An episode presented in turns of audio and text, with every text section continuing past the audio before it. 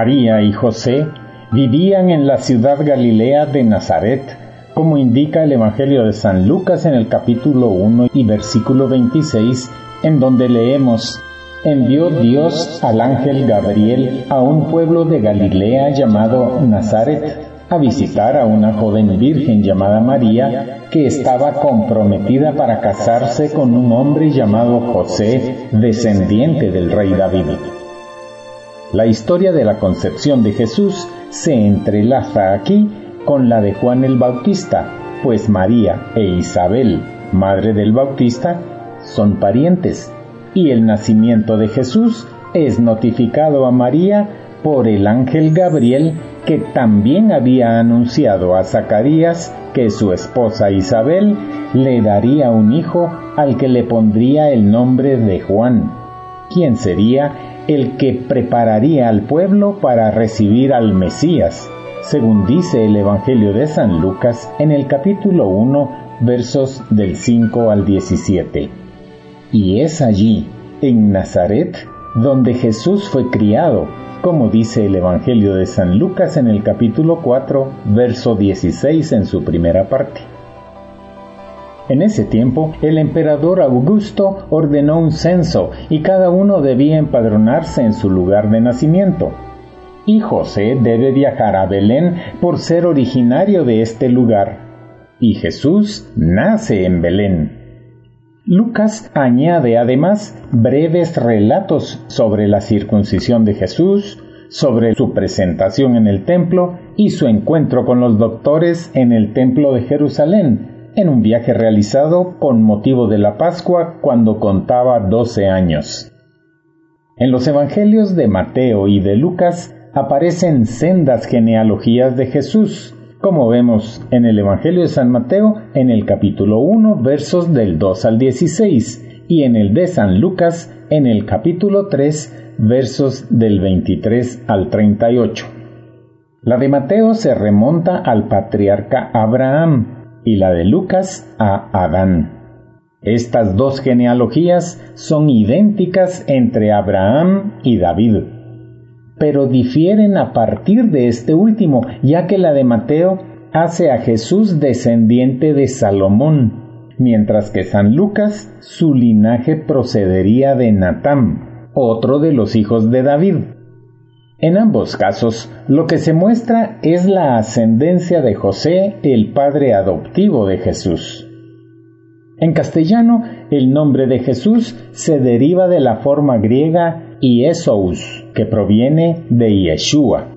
Según la etimología, que es el estudio del origen o procedencia de las palabras, Yeshua es la forma abreviada de Yehoshua y quiere decir Yahvé salva. En su pueblo, la gente lo llamaba Yeshua Bar Yosef, que significa Jesús el hijo de José. En otras partes le decían Yeshua ha-Notzri, Jesús el de Nazaret, ya que en Galilea de esa época lo primero que interesaba conocer de una persona era ¿de dónde es? ¿A qué familia pertenece? Pues si se sabe de qué pueblo viene y de qué grupo familiar es, se puede conocer mucho de su persona. Tanto el Evangelio de Mateo como el de Lucas ofrecen en sus dos primeros capítulos relatos en torno a la concepción, nacimiento e infancia de Jesús. Ambos ofrecen diferencias entre sí en cuanto al contenido, estructura general, redacción literaria y puntos de interés. Son composiciones elaboradas a la luz de la fe en Cristo resucitado describen el nacimiento de Jesús a la luz de los hechos, de personajes o de textos del Antiguo Testamento.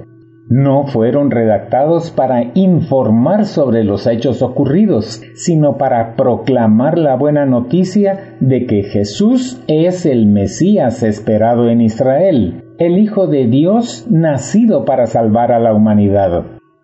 José Luego del nacimiento de Jesús en Belén y de su huida a Egipto para salvar al niño, pues un ángel del Señor en un sueño le dijo, levántate, toma al niño y a su madre y huye a Egipto. Quédate ahí hasta que yo te avise, porque Herodes va a buscar al niño para matarlo.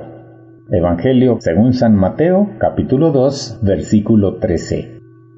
Mateo continúa la narración y confirma que vivieron en Nazaret cuando escribe en el capítulo 2 versículos 19 al 22 Después de la muerte de Herodes, un ángel del Señor se apareció en sueños a José en Egipto y le dijo, levántate, toma al niño y a su madre y regresa a Israel, porque ya han muerto los que querían matar al niño.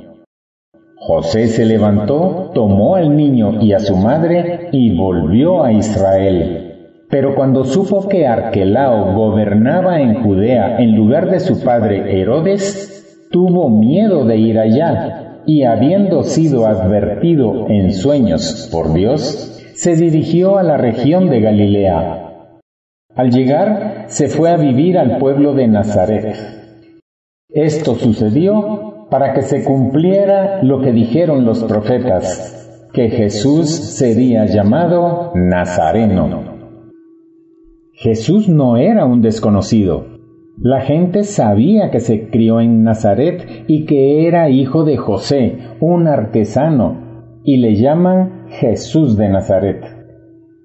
En los evangelios de Mateo y Lucas dicen que nació en Belén como cumplimiento de las palabras de Miqueas, un profeta del siglo VIII a.C., que escribió, Y tú, Belén, tierra de Judá, no eres ni mucho menos la última de las ciudades de Judá, pues de ti saldrá un jefe que será pastor de mi pueblo, Israel. Miqueas capítulo 5 versículo 1. Otras fuentes dicen que proviene de Nazaret, y que era llamado Jesús el Nazareno o de Nazaret, por haber vivido en Nazaret, de donde salió para llevar a cabo su ministerio. Hay otra posibilidad de por qué se le llamara así, y es porque era considerado un nazoreo, es decir, un consagrado a Dios por un voto especial hecho por la persona misma o por sus padres. Esta referencia la encontramos en el primer libro de Samuel, capítulo 1, versículo 10 y 11, en donde dice, Ana, llorando y con el alma llena de amargura, se puso a orar al Señor y le hizo esta promesa. Señor Todopoderoso, si te dignas contemplar la aflicción de esta sierva tuya y te acuerdas de mí y me concedes un hijo, yo lo dedicaré toda su vida a tu servicio, y en señal de esa dedicación no se le cortará el pelo. En el caso de Jesús, fue Dios mismo quien lo consagró, según la orden que dio por medio de Moisés, según recuerda San Lucas en el capítulo 2, versos 22 y 23 de su Evangelio. Ahí dice, cuando se cumplieron los días en que ellos debían purificarse según la ley de Moisés, llevaron al niño a Jerusalén para presentárselo al Señor. Lo hicieron así porque en la ley del Señor está escrito, todo primer hijo varón será consagrado al Señor. Y Jesús mismo lo dice en el Evangelio de San Lucas en el capítulo 4 y verso 18. El Espíritu del Señor está sobre mí, porque me ha consagrado para llevar la buena noticia a los pobres. Me ha enviado a anunciar libertad a los presos y dar vista a los ciegos, a poner en libertad a los oprimidos. Para conocer más de las obligaciones propias de los nazareos, estas se encuentran en el libro de los números en el capítulo 6 versos del 1 al 21 que puedes encontrar en tu Biblia. Volvamos a Nazaret. Este era un pequeño poblado en las montañas de la Baja Galilea, en una ladera a unos 340 metros de altura, lejos de las grandes rutas, en la región de la tribu de Zabulón Una vereda sobre una quebrada conducía en rápido descenso al lago de Genezaret. Además de las veredas, no parece que hubiera muchos verdaderos caminos entre las aldeas de la región. Uno, tal vez el más utilizado cuando nació Jesús, era el que llevaba a Séforis, capital de Galilea. El poblado quedaba retirado en medio de un bello paisaje rodeado de alturas. En las pendientes más soleadas, situadas al sur, se hallaban diseminadas las casas de la aldea y muy cerca terrazas construidas artificialmente con vides de uva negra con las que se hacía vino. En la parte más rocosa crecían olivos de los que se recogía aceituna para sacar aceite. En los campos de la falda de la colina se cultivaba trigo y cebada.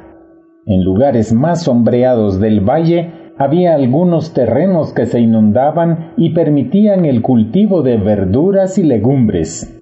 En el extremo occidental brotaba un buen manantial.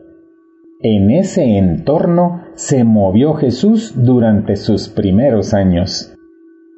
Excavaciones recientes han permitido reconstruir los alrededores de Nazaret, y se encontraron en una ladera terrazas artificiales construidas para plantar vides, una torre redonda de piedra relacionada con alguna viña, un lagar para pisar uva excavado en la roca y una piedra de molino para obtener aceite. Nazaret era una pequeña aldea poco conocida, de entre 200 a 400 habitantes nunca aparece mencionada en los libros sagrados del pueblo judío, ni siquiera en la lista de pueblos de la tribu de Zabulón. Flavio Josefo, un historiador judeo-romano del siglo I, cita 45 pueblos en Galilea, pero nunca Nazaret. Tampoco aparece en el Talmud, que menciona 65 poblaciones. Algunos de sus habitantes vivían en cuevas excavadas en las laderas, muchos en casas bajas y primitivas, de paredes oscuras de adobe o piedra, con tejados confeccionados de ramaje seco y arcilla, y suelos de tierra apisonada. Bastantes tenían en su interior cavidades subterráneas para almacenar el agua o guardar el grano. Por lo general, solo tenían una estancia en la que se alojaba y dormía toda la familia. De ordinario, las casas daban a un patio que era compartido por tres o cuatro familias y donde se hacía buena parte de la vida doméstica. Allí tenían en común el pequeño molino donde las mujeres molían el grano y el horno en el que cocían el pan. En ese patio se depositaban también los aperos de labranza y era el lugar más apreciado para los juegos de los más pequeños como para el descanso y la tertulia de los mayores al atardecer. En esa comunidad todos se consideraban familia. Jesús vivió en una de estas casas y captó hasta en sus menores detalles la vida de cada día supo cuál es el mejor lugar para colocar el candil de manera que el interior de la casa, de oscuras paredes sin encalar, quede bien iluminado y se pueda ver, como posteriormente menciona el Evangelio de San Marcos en el capítulo 5 y versículo 15. Observó a las mujeres barriendo el suelo pedregoso con una hoja de palmera para buscar alguna moneda perdida por cualquier rincón, como menciona en la parábola de la mujer que encuentra la moneda perdida en el Evangelio de San Lucas capítulo 15 versos 8 y 9. También conoció lo fácil que es penetrar en algunas de estas casas abriendo un boquete para robar las pocas cosas de valor que se guardan en su interior como sucedió con los hombres que, tras abrir un boquete en el techo, bajaron a su amigo enfermo para que Jesús lo sanara, según dice el Evangelio de San Marcos en el capítulo 2, versos del 4 al 45. Jesús ha pasado muchas horas en el patio de su casa y conoce bien lo que se vive en las familias.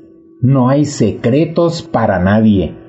Ha visto cómo su madre y las vecinas salen al patio al amanecer para elaborar la masa del pan con un trozo de levadura.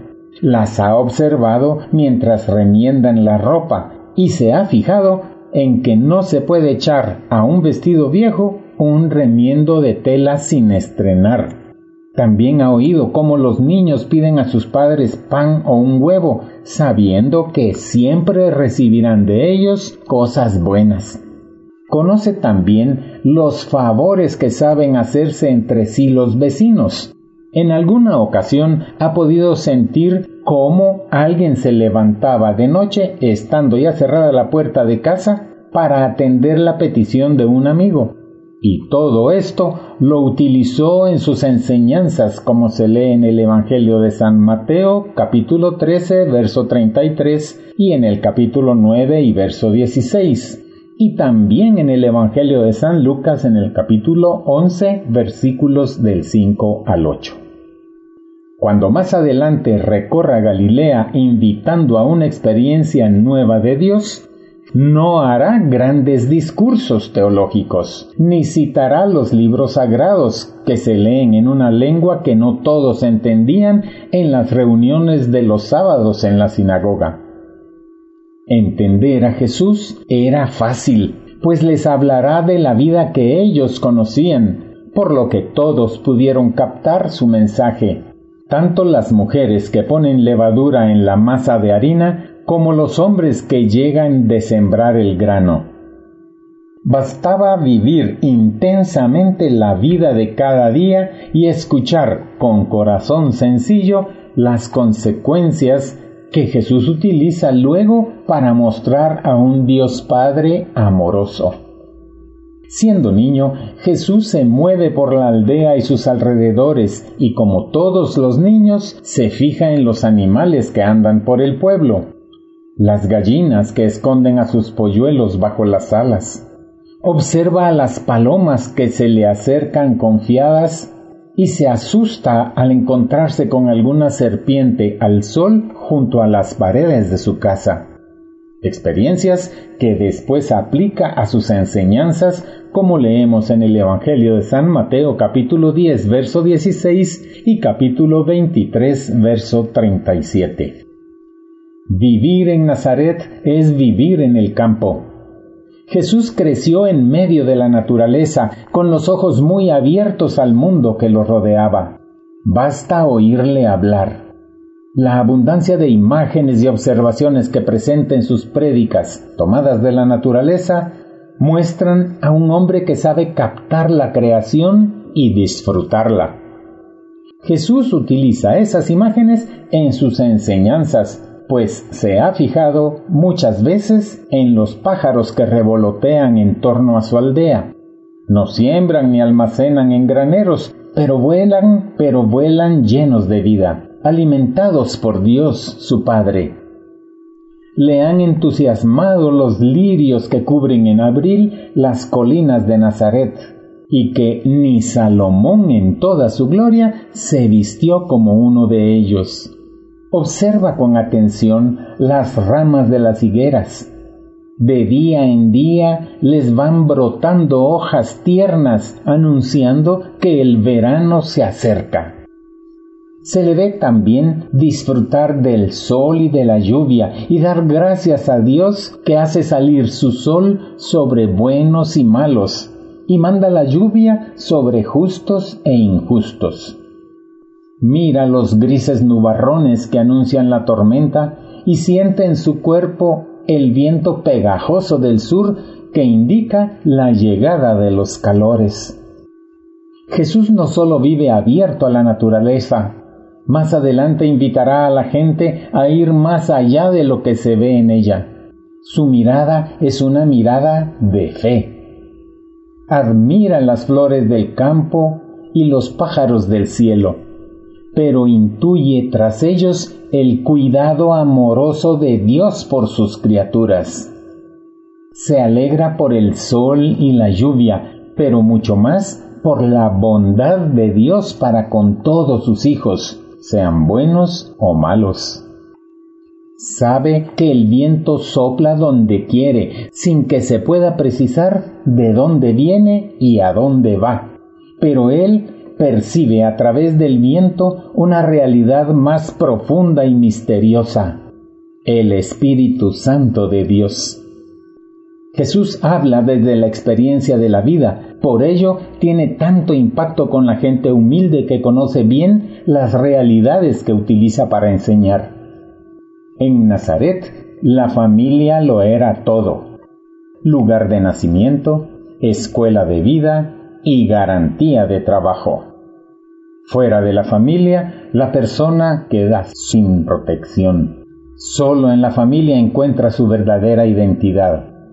Esta familia no se reducía al pequeño hogar formado por los padres y sus hijos, se extendía a todo el clan familiar.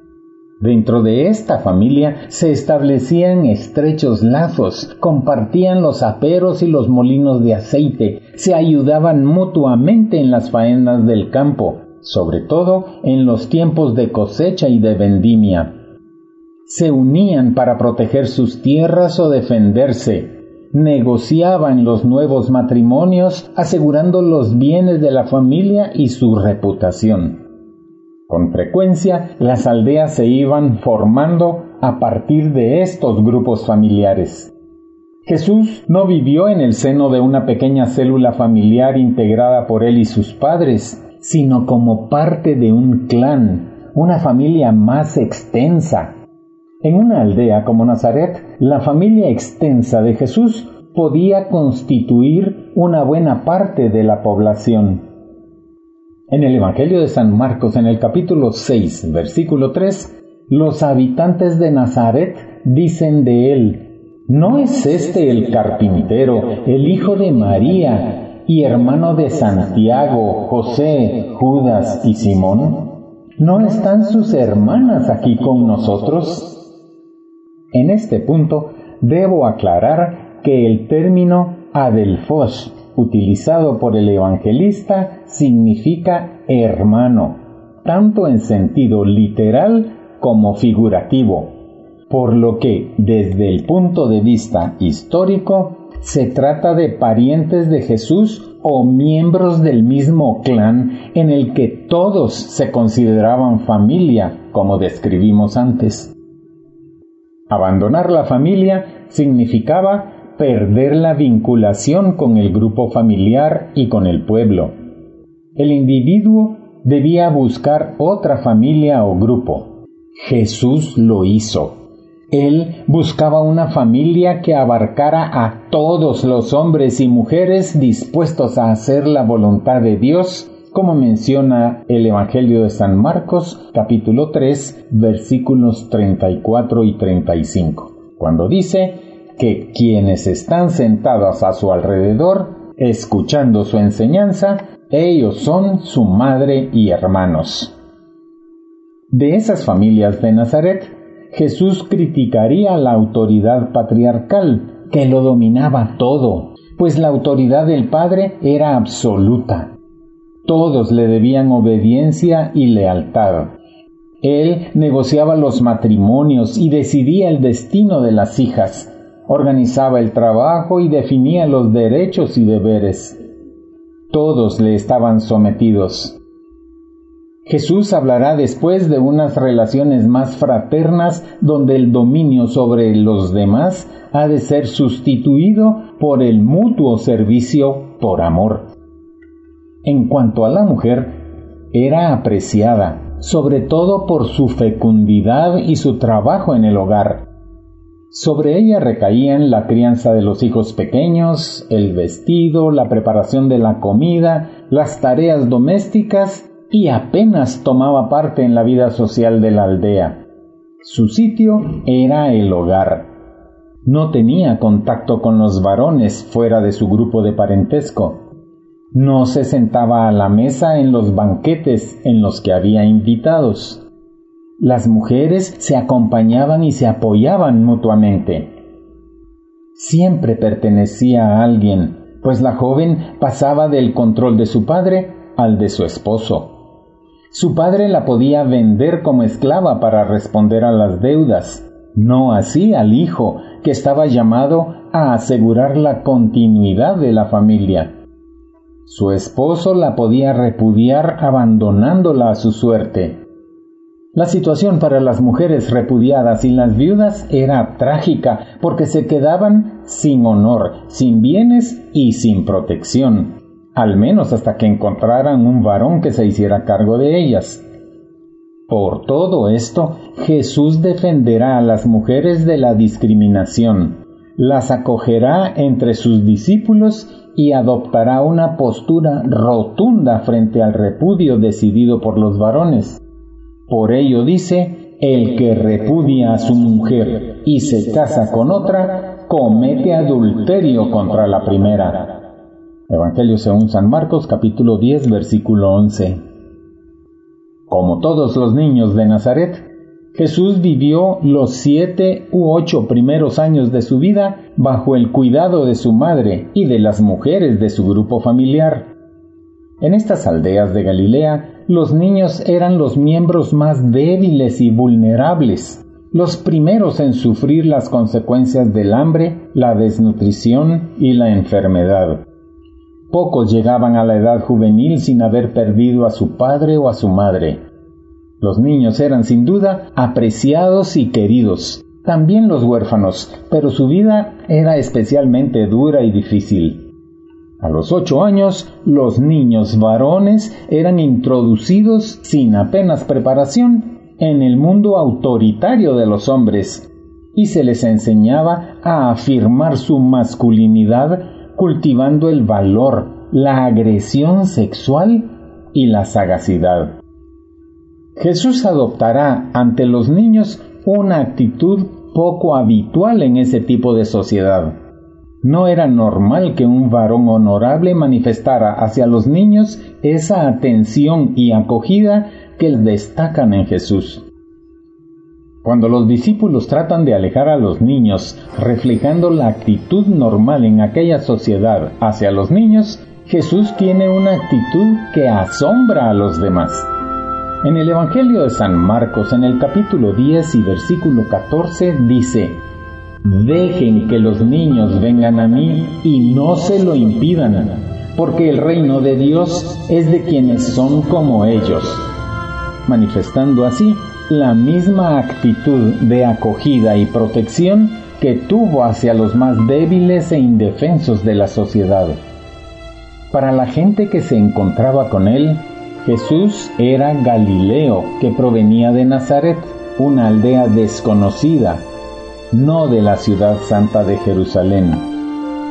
Todos sabían que era hijo de un artesano, pero también se percataban que era especial y que sus sencillas pero sabias palabras llenaban los corazones de paz y hacían meditar en lo que pensaban y hacían. Los hacía volverse a Dios, a quien presentaba como un Padre bueno que había dado unos mandamientos para bendecir a su pueblo, y que él explicaba su contenido poniéndolo de manera que ya no eran imposiciones, sino acciones que se llevan a cabo por amor. Si somos discípulos de Jesús, debemos mantener para con nuestro prójimo su misma actitud misericordiosa y seguir sus enseñanzas. Que así sea.